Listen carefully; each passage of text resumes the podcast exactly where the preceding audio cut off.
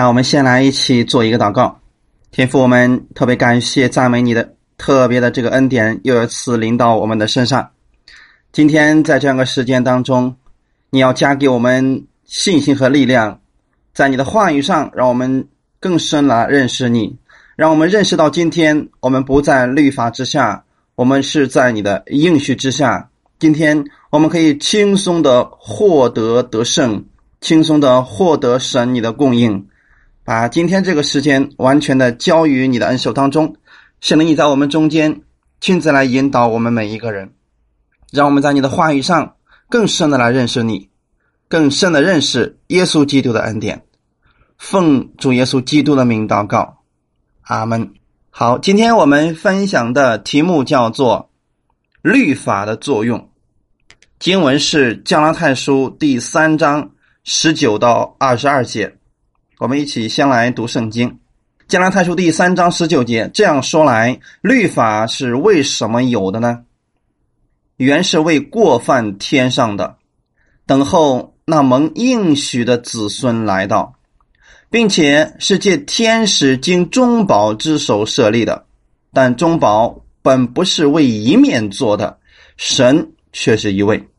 这样，律法是与神的应许反对吗？断乎不是。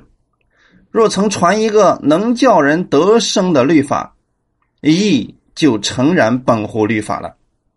但圣经把众人都圈在罪里，使所应许的福因信耶稣基督归给那信的人。感谢主，这是我们今天的本文。继续我们的加拉太书第三章。上次我们特别提到说，其实我们今天都是亚伯拉罕的子孙。我们不是凭着我们的行为，或者说我们跟亚伯拉罕有肉体上的一个血缘关系而成为他的子孙的，因为我们是凭着应许成为的亚伯拉罕的子孙。今天我们能够成为亚伯拉罕子孙，是神应许要把这个福分加给一切相信耶稣基督的人。所以今天神也凭着应许。把产业赐给亚伯拉罕的后裔，但是神就说了：“可是，在中间的时候，曾经出现了律法。在律法前的四百三十年的时候啊，那个时候呢，上帝就与亚伯拉罕已经立约了。但是四百三十年之后，律法出现以后，并不能使神与亚伯拉罕所立的这个应许归于虚空。”他的意思是，尽管后面出现了律法，但是律法并不能使之前神对亚伯拉罕的应许变成了一个谎话，变成了一句空的应许，它仍然是有果效的。所以，针对这样一个问题，今天我们要知道，我们不在律法之下，我们乃在神的应许之中。那么，在加拉太的教会当中呢，很多的犹太主义基督徒他们就教导说：“啊，我们是因信称义的，但是我们要靠着努力去遵守律法，然后蒙神的悦纳。所以，我们要尽一切努力去做，去诚诚实实的去遵行神的律法，去勉力行善，去实践。”我们所信的宗教信仰，遵守礼仪，遵守教会的教规，接受教会的一些礼仪、基本礼仪、割礼、会集、洗礼等等。这是当时的犹太主义基督徒他们强调的一个事情。我相信今天也有很多的教会仍然在如此的强调，我们信。就得救了，这个一点都不错。但是我们要想有好的行为，我们要想获得上帝的祝福，我们就必须要努力的去遵行律法。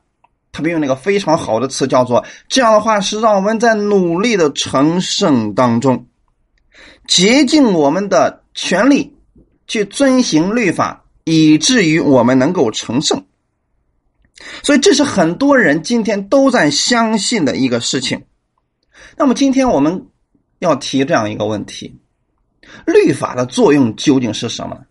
难道律法真的是叫我们成圣的吗？今天能够让我们成圣的是谁呢？或者借着什么，我们今天成为了亚伯拉罕的子孙呢？圣经告诉我们：因信，我们成为了亚伯拉罕的子孙；因为信，我们得着了神赐给亚伯拉罕的那个应许；因为信，信什么呢？信耶稣基督在十字架上为我流血牺牲，三天之后复活，我就已经被称义了。所以，我们今天不是努力的称义，也不是说通过一些好的行为，我们要维持我们所谓艺人的身份。因为现在有很多这样的奇奇怪怪的教义，说我们有地位上的称义，有实际上的称义。今天我们因信得救是地位上的称义，我们要努力的去遵行律法，要获得我们实际上的称义。我们真的不搞不清楚。这些教育从哪儿来的？本来一个因信称义的事情很简单的一个事情，让人搞得如此的复杂。他们要努力的去遵行律法，来维护自己所谓实际艺人的身份。其实圣经中这些东西本没有啊，就像当初一样。那么在加拉太的教会，这些事情本来是不该有的，因为他们在因信称义的这个真理上又加上了人要去遵行律法。所以，许许多多奇怪的教义就出来了。那么，今天我们回到创世纪的时候，我们就知道说，其实一开始在没有律法以前，神就已经与亚伯拉罕立约了。那么，这个律法究竟是为什么出来的呢？十九节，保罗就告诉我们说：这样说来，律法是为什么有的呢？就为什么会出现律法这样一个东西呢？如果没有律法，我们今天也不会有这么多的争议了。我们也。不会去相信一个什么的奇怪的学说，我们要努力的靠律法去成义了。那么今天我们知道，律法的目的，也就是我们今天本文它要讨论的一个重要的内容。律法是要告诉我们，今天我们有所不能的，我们人的本性它是什么样子的，我们本来的样式它是什么样子的，证明今天你只有靠着。因信才能够得着这个义，所以律法的赐下是为要显明罪，使人知道自己是一个罪人。那么今天我们当我们在律法下的时候，我们就明确一件事情：我们没有办法靠着遵行律法，然后成为义人。我们没有办法靠着遵行律法来获得上帝的悦纳，因为律法赐下来，当你落在律法当中的时候，它就显出了你有多少罪。这今天你真的想知道你是不是一个罪人，你去读一读十条诫命，你就知道自己究竟是不是一个罪人了。所以，当你在律法里边的时候，你就更清楚的认识到自己的罪，这是一个非常。重要的事实，律法赐下来，不是要你成为艺人，也不是为了要让你通过律法称义。律法赐下来的目的，是为了让你治罪。这是圣经上一个重要的一个内容。我们一定要明白，今天那些说啊，我们今天要努力去遵行律法，使我们能够成圣。你记得，律法的目的不是为了让你成圣，是为了让你治罪。所以是让你知道你有罪，让你自己觉得你已经被定罪了。律法是要让人显明，所有的人都亏欠了神的荣耀。律法是要让人们去注意一个事实，那么就是全世界所有的人没有一个是义的，都是罪人。这是律法的一个作用，让我们知道的内容。而且律法是要塞住个人的口，让他们不能靠着自己来自夸，有自义的出现。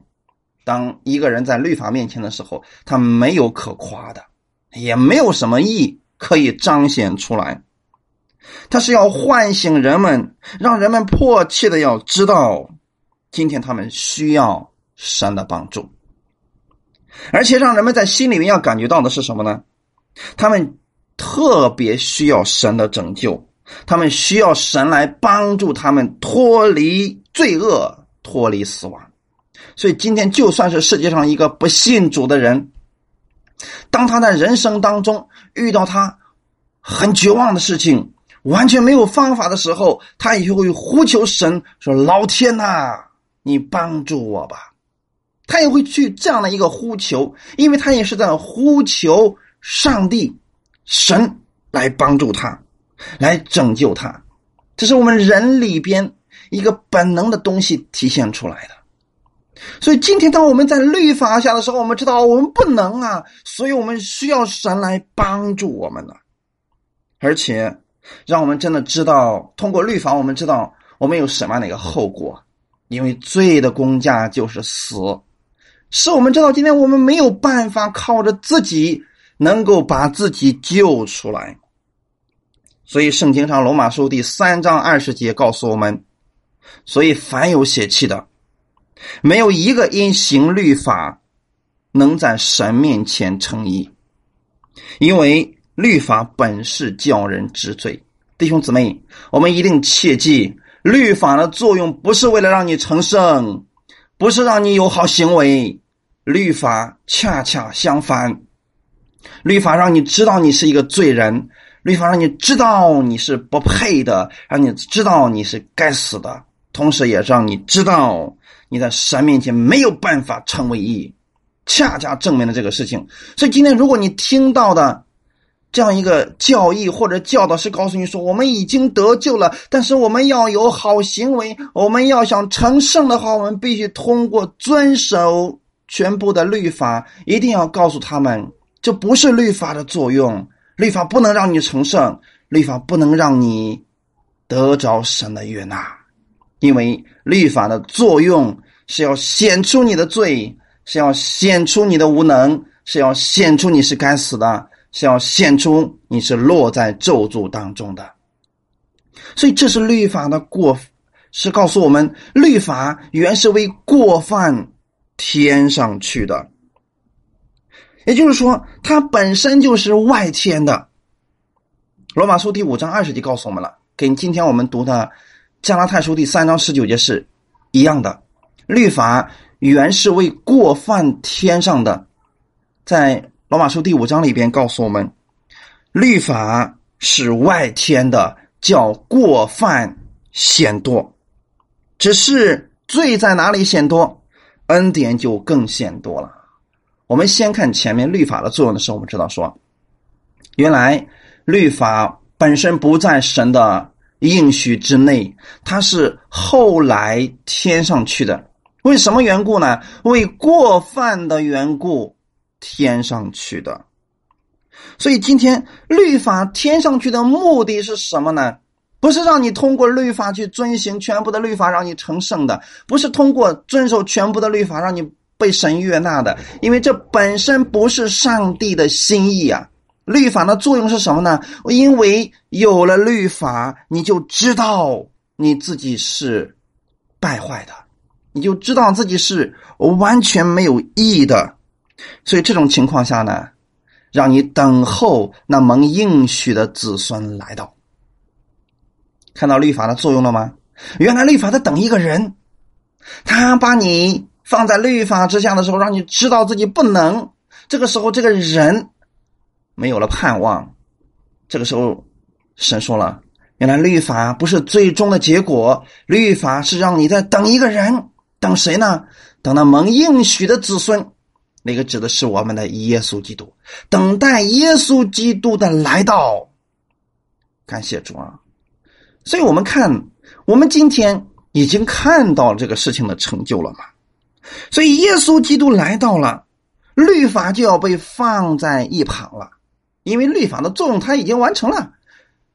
圣经上说了，我们原来是在律法这个迅猛的师傅手下，要引我们到基督那里去。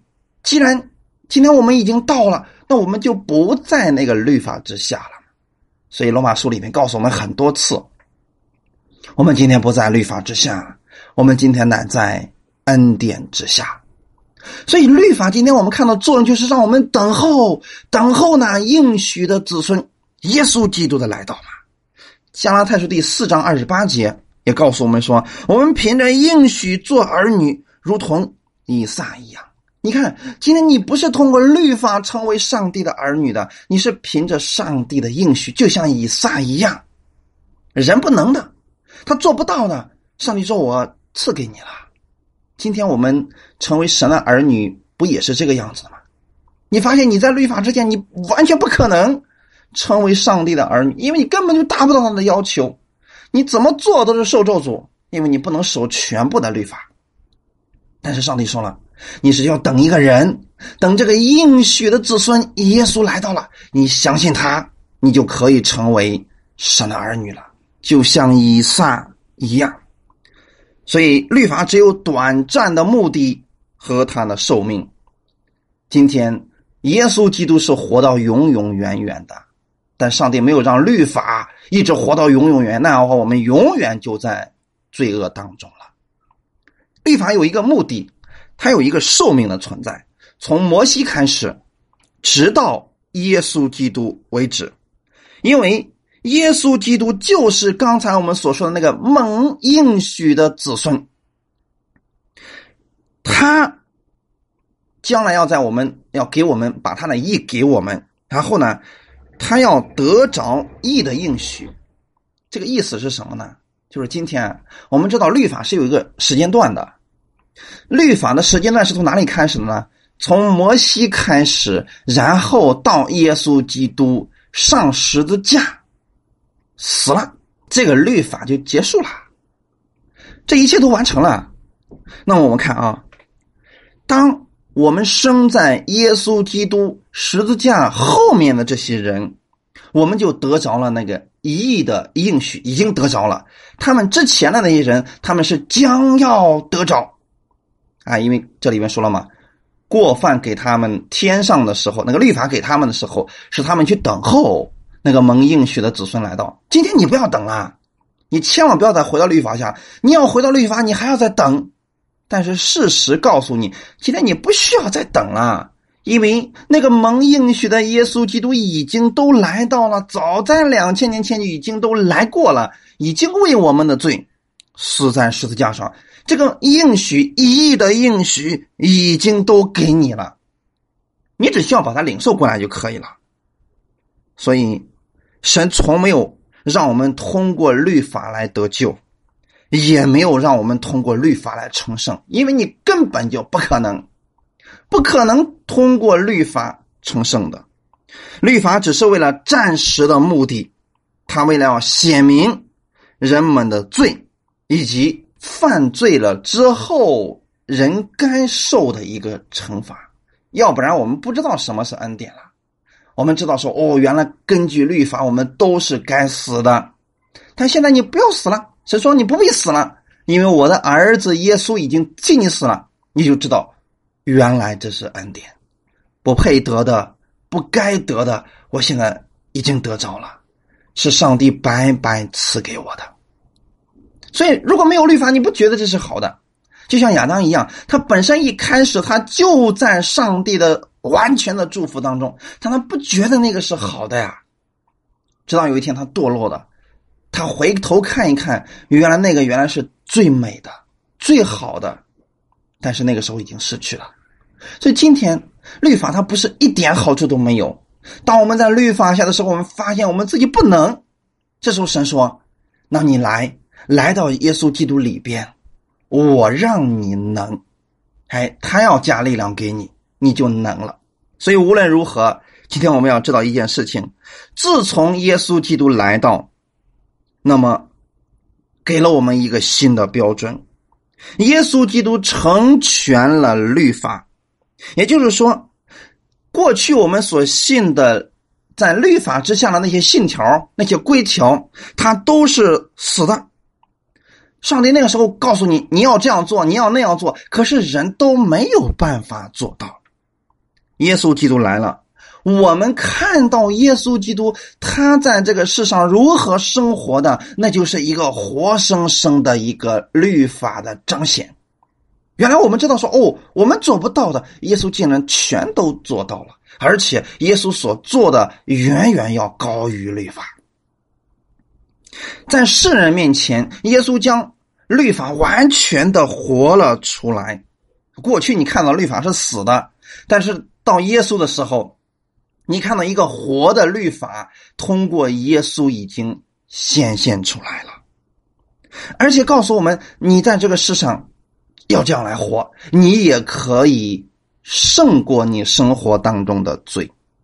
从过去律法做不到这一点，它只能照出你的罪，只能。显出你的过犯，却不能够告诉你如何胜过你的罪，胜过你的过犯。但耶稣来了，耶稣不一样。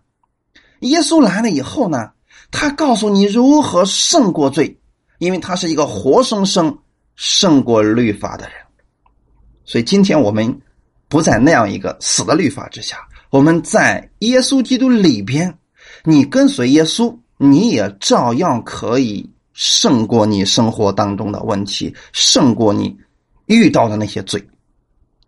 感谢主啊，他是我们所有人类的一个模范。所以，约翰一书哦，不是约翰福音的第一章十四节告诉我们：道成了肉身，住在我们的中间，充充满满的有恩典有真理。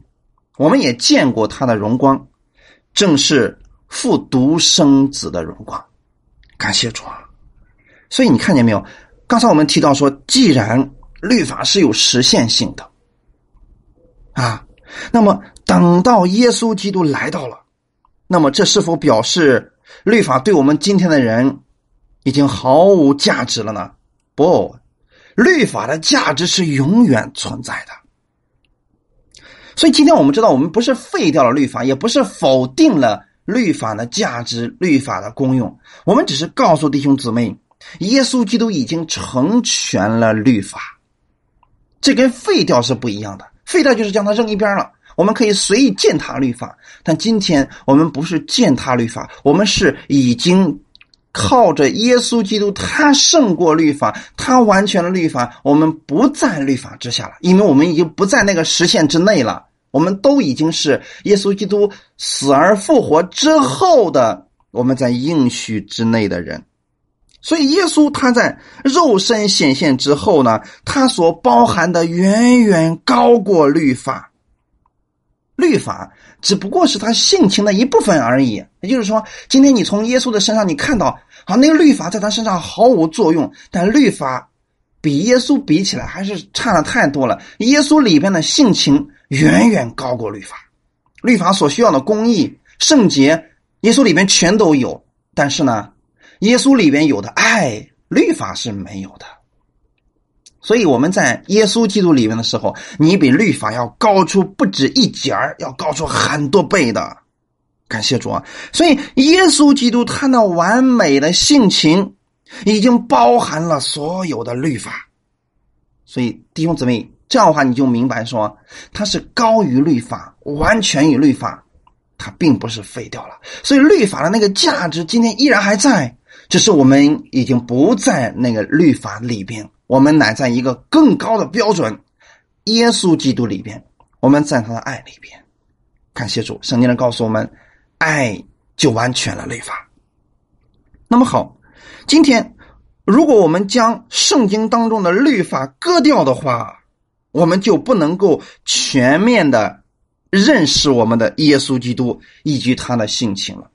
如果说我们今天把律法废掉了，把律法从圣经当中拿走的话，你看不出耶稣的恩典在哪里，你看不出他全部的性情。你可能看到了啊，耶稣一个柔弱如羔羊，常常不轻易发怒这样的一个神，但你别忘记了，耶稣仍然具有公义，具有什么审判的能力。所以你在律法里边，你看到了那个所包含的所有一切，其实耶稣都有，而且要高过这一切。所以这样的话，我们就明白说，我们今天在一个更高的一个我们所说的一个爱的律里边，我们不是废掉了，是比原来那个更好了。这样的话，我们就明白了吗？这就是说，律法是为过犯天上的，但是呢，应许之子来到的时候。我们就不在那个律法里边了。感谢神啊！后面告诉我们说了哦，呃，并且呢，借着天使中保之手，那么律法是借着天使经中保之手设立的。律法不能使人称义，也不能使我们蒙神的悦纳，因为律法不是由神直接赐下来的，而是借着中保来颁布。所以啊，律法比较恩典来讲，它还是逊色一点了。律法不是直接由神赐的，律法是由神给了天使。天使再传给摩西，摩西再传给人，在颁布律法的这件事情上，摩西是神与人之间的中保，因此律法是间接的交给人的，但是神的应许却不是。神的应许，神赐下恩典、赐下义的这个应许，却是由耶稣基督。直接给我们的，在律法之前也是有神直接给亚伯拉罕的，所以神的应许一定比律法要优胜，因为神的应许涉及到我们跟神之间有一个更亲密的关系。但是你如果非得把自己放在律法之下的话，那有一个什么样的后果呢？你跟神的关系就非常的远了。本来你跟神可以面对面的，但是因为有律法的存在，今天你跟神要转好几个弯儿要借着中保，你才能够把你的意思表达给神。而且律法是人与神双方的事情，在律法的约里边，人与神都有责任。人。你要尽你的义务，你要尽你的本分，你必须努力遵守律法。如果你遵行了，神才做他的那一部分，才把义给你，才要赐福给你。在律法之下，神要赐给你义，乃是有条件的。所以弟兄姊妹，今天你是不是听到的？很多的信息也是这个样子呢啊！人要尽上自己的本分，我们做了我们那一部分，神才能够做神的那一部分。如果我们不献上我们这一部分，神那一部分他也不会做的。恭喜你，你已经在律法之下了，因为在律法之下正好就是这个样子。你必须先做，你摆上了，你努力了，然后神说：“哦，我现在可以动工了，因为你做的差不多了，然后我再做吧，各负一半责任。”这就是说，那是约，双方都需要去遵行的，那是律法之约。然而，今天我们的应许之约却不是这个样子的。刚才里边说了啊，中保本是不是为一面做的，神却是一位，这是两个对比。一个告诉我们，律法一定是双方面都必须努力，你都必须献上本分，神要献上神那部分，你要献上你那一部分。然后呢？后面说了，神却是一位，那什么应许跟律法却是不一样的。应许是不需要你献上那一部，你的那一部分，神就全给做了。所以律法呢，今天只是一些字句、一些规条，它只能将你的行为灌输给人。就是你今天你必须有好行为，你听了这个时候你也告诉别人，哎，你必须有好行为，你要不这么做，上帝不会祝福你的。他是一味的去要求，要求人必须去遵守一切的律例典章。你看见了吗？所以在律法之下，你必须有好行为，你必须有所付出，你必须去努力，要不然神不会动工的，要不然神不会做什么的。因为那是在律法之下，所以那是一些字句，那些字句冰冷，并且没有生命。在律法之下，我们跟神的关系永远是有距离的，因为他不能够给你带来帮助啊，因为没你根本没有能力去完成你该完成的那一部分。所以《生命记》的二十八章里边，你们看见了，其实有很多的祝福，但是呢。你得不着啊，就像天空中画了一个巨大的饼一样，那个饼你看见了，但是你得不着，因为《生命记》二十八章里面说了：“你们若遵行了耶和华一切的律例典章，你们要切记是一切啊，不是一条，是一切。你遵行了他一切的这样律例典章之后呢，然后他才祝福你。所以后面说哦，你出也蒙福，入也蒙福，你手中所做的，你手所碰的啊，这些都蒙福。那有一个条件是什么呢？你先遵行了上帝所有的这个诫命之后，你才能够得着后面的祝福。如果你做不到呢，在十六节以后，十五节、十六节之后就说的很清楚：如果你违背了一条，那很可怕。不是祝福临到你了，却是咒诅会临到你的身上。所以在神面前，我们在律法之下是很可怕的。你努力的献上你的本分，上帝要祝福你；如果你不做，上帝要咒诅啊！这就是律法。所以在律法之下，上帝没有办法，他他必须等着你去完成你那个本分，然后他才能做什么。双方各负责任嘛，这就是刚所说的，中保不是为一面做的，是为两面。所以摩西他既在神面前服侍，也在百姓面前服侍。他要告诉百姓，你要努力的去做这样的事情，同时他要在神面前也在服侍神，从神那里聆听神的话语，然后教导百姓。他两面都要去做。感谢主。虽然如此。但是摩西没有能力告诉百姓：“哇，我告诉你一个方法，你可以胜过这个律法。”他做不到，因为连连摩西自己他都没有办法遵行全部的律法。所以在律法里边，你找不着生命。所以刚才里边说了，神却是一位，但是在应许里边，在耶稣基督的恩典里边。耶稣他本身就是生命，在这个里边，你能够靠着耶稣基督这样一个活生生的神，你能够胜过你生活当中一切的问题。律法里边没有生命，在恩典里边有生命；律法里边没有能力，但是在恩典里边，耶稣将他的能力给你。在律法里边，你完全找不着你身上有圣洁，但是。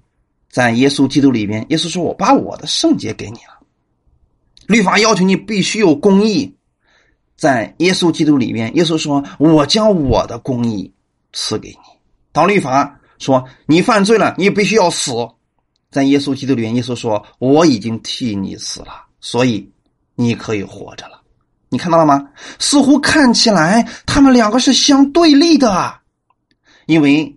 律法总是要求我们这样的，但是在恩典里边，好像神不再要求这个了一样。那么后面二十一就说了，这样律法是与神的应许反对吗？你看这两个好像真的是对得来的啊。按照律法我们遵守不了了，这个时候呢，说你要死，但是呢，耶稣基督里边，耶稣说你不要死，我要你活。好像看起来这两个是对立的，是反对的，所以。保罗就告诉我们说：“这样看来，律法是与神的应许反对吗？断乎不是，当然不是啦！怎么可能会反对呢？”然后后面告诉我们说：“若曾传一个能叫人得生的律法，咦，就诚然奔乎律法了。”啊，这句话的意思是什么呢？说如果今天啊，你在律法里边如果能找着生命的话，能够得着生命的话，那后面的义就不要了。那么，就今天你可以靠着律法成义了，你可以靠着律法成圣了，你可以靠着律法得救了，但是呢，得不着。所以说，这这是一个假设啊。若曾传一个能叫人得生的律法，就说如果你在这个世界上能找到一个能够让人得着生命的律法，哎，那我们今天的义就可以靠着律法得着了。但是这样的能不能找着呢？找不着。完全找不着，所有国家的律法里面都没有生命，都是要定你的罪，都是要你死的，他不能给你生命。感谢主啊！所以刚才里边我们知道，律法不能使人得着生命，因为它本身就没有生命。你别忘记了，诫命是刻在哪里的？刻在石头上的，对吗？一个冰冷的石头，它本身没有生命，它又如何将它的生命给你呢？所以今天你要想靠着律法得着生命，简直就是不可能。这就是个非常荒谬的事情。他本身都没生命，他怎么能把生命给你呢？你要想得着生命，除非你去找一个有生命的吧感谢主，是不是很简单呢？所以啊，律法与应许一点都不反对，他只是发现了律法里边有一些东西他不能给。耶稣比律法更高，律法里边没有的，耶稣将它补了起来，然后给了我们。所以这样的话，弟兄姊妹明白了吗？为什么我们今天要在恩典里边呢？因为恩典远远高于律法，在律法里边没有生命，但是在基督里边有生命；在律法里边没有怜悯，耶稣里边有怜悯。好吗？感谢主啊！所以律法没有能力赐给你生命。耶稣说：“我来了，是要叫羊得生命，并且得的更丰盛。”你们看见了吗？所以，为什么我们愿意？我们每一个弟兄姊妹，我们都是在耶稣基督里边，而不是在律法里边呢？因为律法里边没有生命，也没有能力。律法只不过是文字，它就是一些规条而已，是一些字句。这字句叫人死，圣灵叫人活呀。耶稣基督不是这个样子的，耶稣基督是有位格，是有生命的，他是神的本体啊。因此，他能够将圣灵、将生命放在这些字句规条当中，并且使你活出来。啊，这样的话，弟兄姊妹能理解吗？本来一个死的律法，耶稣将圣灵放进去，它变成了一个爱的律法。原来死的东西现在活了，并且耶稣把这个爱的律法放在了你的里边，让圣灵在你里边来注入生命，你不就有生命了吗？过去我们在律法下都会死，耶稣说：“好了，我把你从律法下脱离出来，现在我将我的生命注入你的里边，你就可以活了嘛。”感谢赞美主啊！所以。今天我们都是在圣灵里边活着，是活在神的应许里边的。刚才我们读的经文说，如果你能找到一个能够让人得着生命的这个律法，我们就可以靠着律法来称义了。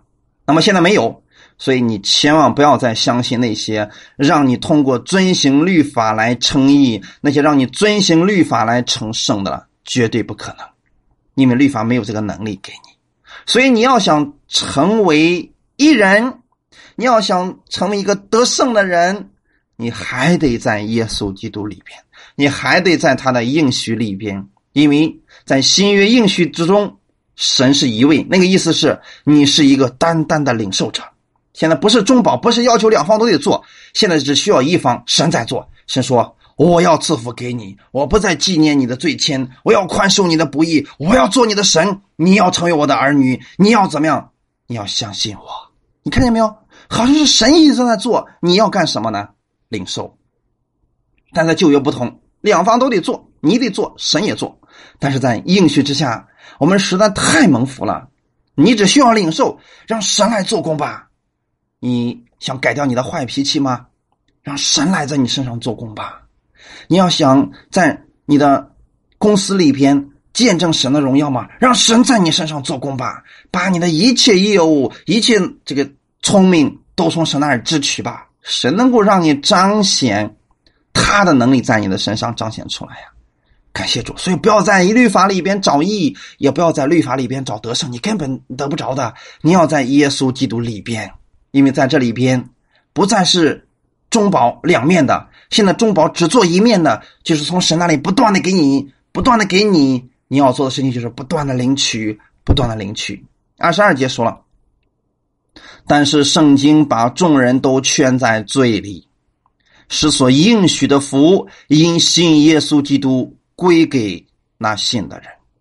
啊，这里边的圣经指的是律法啊，因为写这个书的时候，新约圣经还都没有写完，只有旧约。所以，这个圣经指的是旧约的律法，律法把众人都圈在罪里边。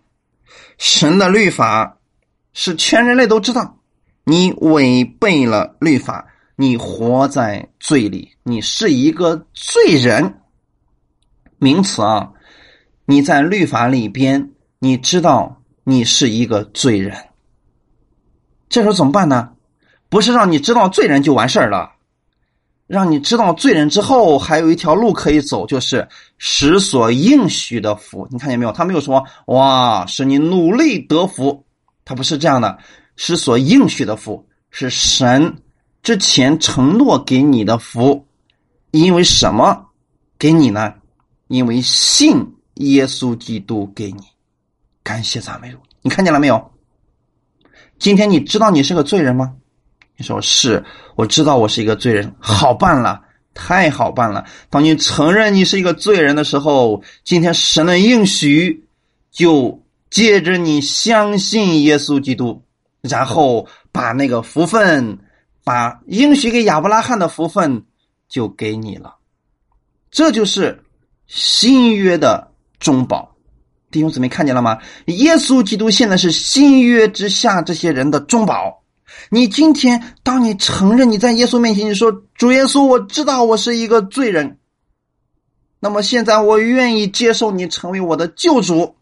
耶稣说：“好吧，因为你相信，所以上帝那时候给亚伯拉罕的那个应许，我今天赐给你了，使你可以因信。”被称义了，因为我已经在十字架上为你的罪付上了代价，我已经为你死了，我已经为你死了之后三天从死里复活了。今天耶稣依然还活着，你若能相信这个，那么你就可以成为耶稣基督的儿女，你就是得着了耶稣所给你提供的那个义。原来的时候，你都被圈在罪里边，你常常是绝望的、灰心的、没有盼望的，是惧怕的，因为你的前方你不知道往哪里走。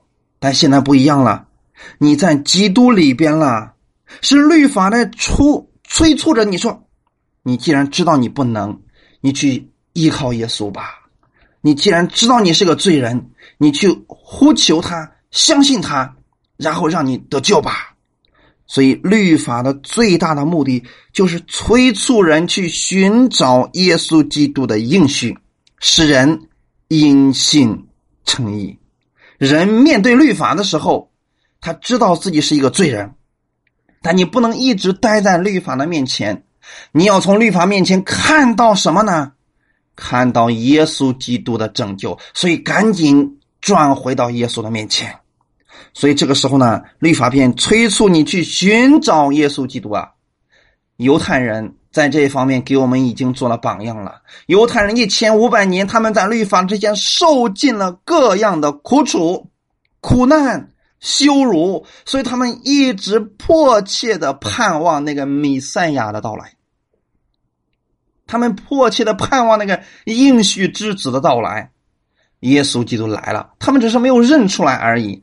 今天你若认耶稣基督是主，你就不再像以色列百姓那样苦苦的去眼巴巴的盼望弥赛亚到来，因为他已经来了。来了之后你怎么办呢？不要再待在律法之下，你就转向耶稣基督吧，因为你相信耶稣这个应许的福，你过去得不着的义，过去得不着的福分，得不着的医治，今天神。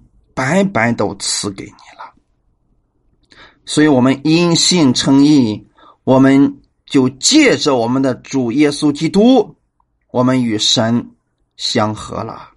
感谢主啊！所以当你相信耶稣的时候，耶稣已经称你为义人了，你已经与神的性情有分了。感谢主！所以弟兄姊妹，我想跟弟兄姊妹重点在分享一下的最后的时候。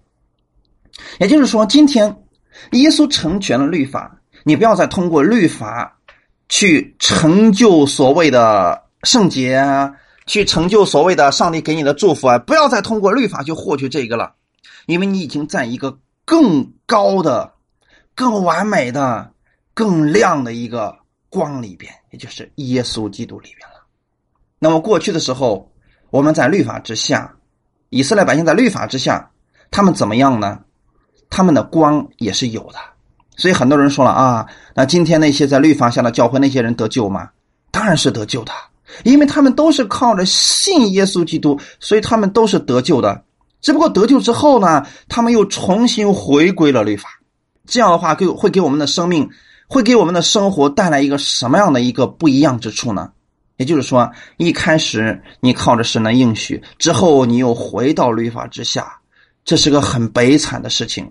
因为他们告诉你说啊，不能把律法给废了，我们今天必须靠着遵守律法，然后才获得上帝的祝福。你这样，你很难，你的生活会变得很苦。这就是为什么很多人越信越不相信了，越信越难，越信越怕的原因就在这里了。那我想通过一个比喻，我想让你们明白一下，今天你们不要再活在律法之下。保罗写这个意思是，你要持守你的应许，不要再回到律法之下去找上帝的祝福，你找不着的，因为你已经在一个更高的、更好的里边了。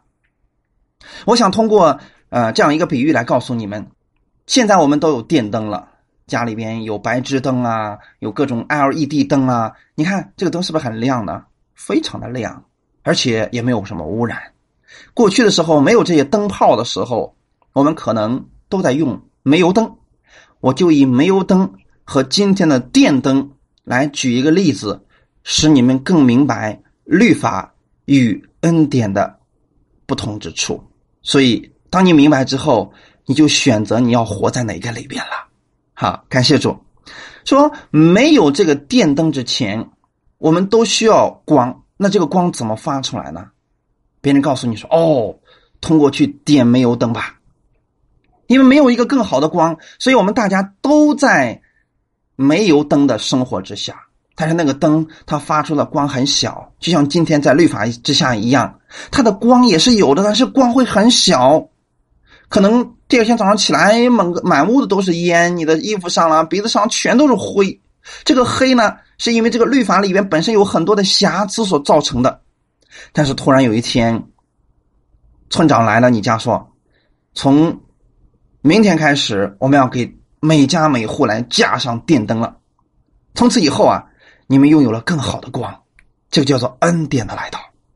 到突然有一天的时候呢，这个灯就接到了你的家里边，然后呢，这个电工对你说：“啊，我最后要做一个测试，你看看你家的灯会不会亮啊？”最后你你打开开关，哦，亮了，确实比原来的灯实在是亮的太多了。这个时候呢，那个电工走了。你关上了自己的灯，到晚上的时候，你又重新去点回了自己的煤油灯去生活，这样可不可以生活呢？答案是当然可以生活，但是这样的生活会对你带来什么样的一个不一样之处呢？其实你已经拥有了一个更好的光，但是你却没有用它，你在用过去那个光。那个光虽然也有光，也有荣光，但是跟现在这个光比起来，那个光实在是太小了。所以在哥林多后书第三章就告诉我们，那定罪的执事是不是律法？律法定罪的执事有荣光，那称义的执事荣光就越发大了。那废掉的有荣光，那长存的就更有荣光了。从前的荣光比起。现在这极大的荣光，就算不得有荣光了。这个意思究竟是什么呢？今天我们都是靠着耶稣基督的恩典因信称义的。如果你非得要回去遵守律法，就相当于说，今天实际电灯已经接到你家里边，已经测试过了，这个光是发过的光，但是你到晚上的时候，你又不打开这个开关，你又重新去点回了你那个。煤油灯去生活，你会发现你的生活真的没有太大的改变。别人家里边的光都那么的亮，只有你家那个光是非常小的。因为什么呢？因为你选错了一个方式。其实，今天为什么那么多的基督徒生活在苦读当中、疾病当中、灾难当中，还常常的惧怕？因为他们又回到了律法当中。他们就回到了那个以煤油灯来生活的那个状况当中去了。今天你要怎么做呢？那么现在这个光比过去那个光如何呢？当然是更好了。过去那个煤油灯所发出来的光，今天这个电灯的光完全可以覆盖它，并且比它更亮、更广。感谢主，比它更好了。耶稣基督的恩典比律法更高、更广、更好。耶稣基督的荣光是极大的荣光。过去律法的荣光是有，但是比起这个荣光来，差得太远了。如果今天，你还在一家人靠着煤油灯的生活，你会发现那个光极其有限，可能你跟你家的孩子都没有办法共同用一个下面来做事情，很多事情你做不了。今天要做的事情是什么呢？打开你家的开关，让这个电灯的光充满你家吧，你家里会瞬间充满这样的光。这个光可以做你过去所那个煤油灯所发出的光，所有的一切都可以。耶稣基督今天是那更好的光。更美的光，耶稣基督给我们所立的约，乃是更美的约。过去律法所不能做的，今天耶稣基督他可以帮助你。过去律法里边所有的，今天在耶稣基督里边，他都拥有了。感谢赞美主。所以今天，我愿意你们明白这样一个比喻之后，不要再回去用没有灯来生活了，在耶稣基督里边吧。这个光是美的，这个光是好的。而且非常容易得着，只要打开开关，这一切就源源不断的供应出来了。感谢赞美主！所以今天你只要靠着相信，只要靠着相信，耶稣基督这一切的祝福就在你的身上了，耶稣基督的应许就在你的身上了。你靠着信，上帝说你已经是完全了，你在我的眼里边已经是毫无瑕疵了。不要再努力的去成为神喜悦的人。你已经是神所喜悦的人了，不要努力的去成为一个艺人。你在基督里边，你已经是一个艺人了。所以过去你努力都得不着的，今天你轻松就可以得着了。感谢赞美主啊！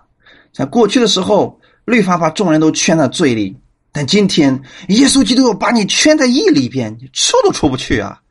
过去的时候我们在罪里边，我们怎么也挣脱不了。今天照样你在耶稣基督的义里边，你也休想挣脱掉。就算你行为不好的时候，你还是义人。哈利路亚！所以我们愿意待在耶稣基督的这样一个义的圈里边，我们不愿意出来了，因为实在是太美好了，就像今天的光一样。这个电灯的光实在太美好了，我不要再回去那个过那个没有灯的生活了。所以今天你看到，在我们中国各地煤油灯。已经悄悄的退出了我们的市场。你在城市里边很少见到这样的人用煤油灯去生活了。不是说他不可以，也是可以的。今天你作为神的儿女，你可以在律法下生活。当然了，我们不愿意你在律法下生活，我们愿意你在恩典之中生活，因为这对你是极其有益的。感谢赞美主。所以我们会在下一讲的时候再给弟兄姊妹来分享。今天，我们是因信得救的。我们今天不在那样一个有限的、不完全的那个律法当中，我们是在恩典之中，是在恩典之下。所以，你所需要的一切，耶稣基督都能供应。感谢赞美主。好，我们一起来祷告。天父，我们特别感谢赞美你的恩典。主，我们真的谢谢你，律法仍然是有果效的。但今天我们不是废掉了律法，我们是耶稣基督已经完成了律法，所以借着他完成了律法，我们今天不在律法之下，因为律法并不能给我们带来生命，也不能赐给我们能力，律法不过是一些规条而已。但我们在基督里边却不一样，耶稣基督有生命，耶稣基督有能力，他也能把他的能力赐给我们，使我们。胜过我们生活当中的罪，胜过我们生活当中的不足，胜过我们自己那些缺乏，这一切耶稣都在供应给我们。我们作为一个领受者而已。今天我们知道，我们在神之间，我们的中保是耶稣，但耶稣也是神，是神直接面对着我们，直接供应着我们。过去曾经有一段时间，律法出现了。但今天我们不在那个律法之下，我们在应许之下，我们是因信，都是归于耶稣基督的人。我们愿长久的待在耶稣基督这样的恩典之中，靠着他的恩典得胜，靠着耶稣基督的胜，我们可以过一个更美好的生活，因为耶稣基督能帮助我们这样。我们为此而感谢耶稣，感谢你为我们所成就的这一切，感谢你在十字架上为我所换回来这一人的身份，换回一切我们原来得不着的上帝的祝福。感谢赞美你，奉主耶稣基督的名祷告，阿门。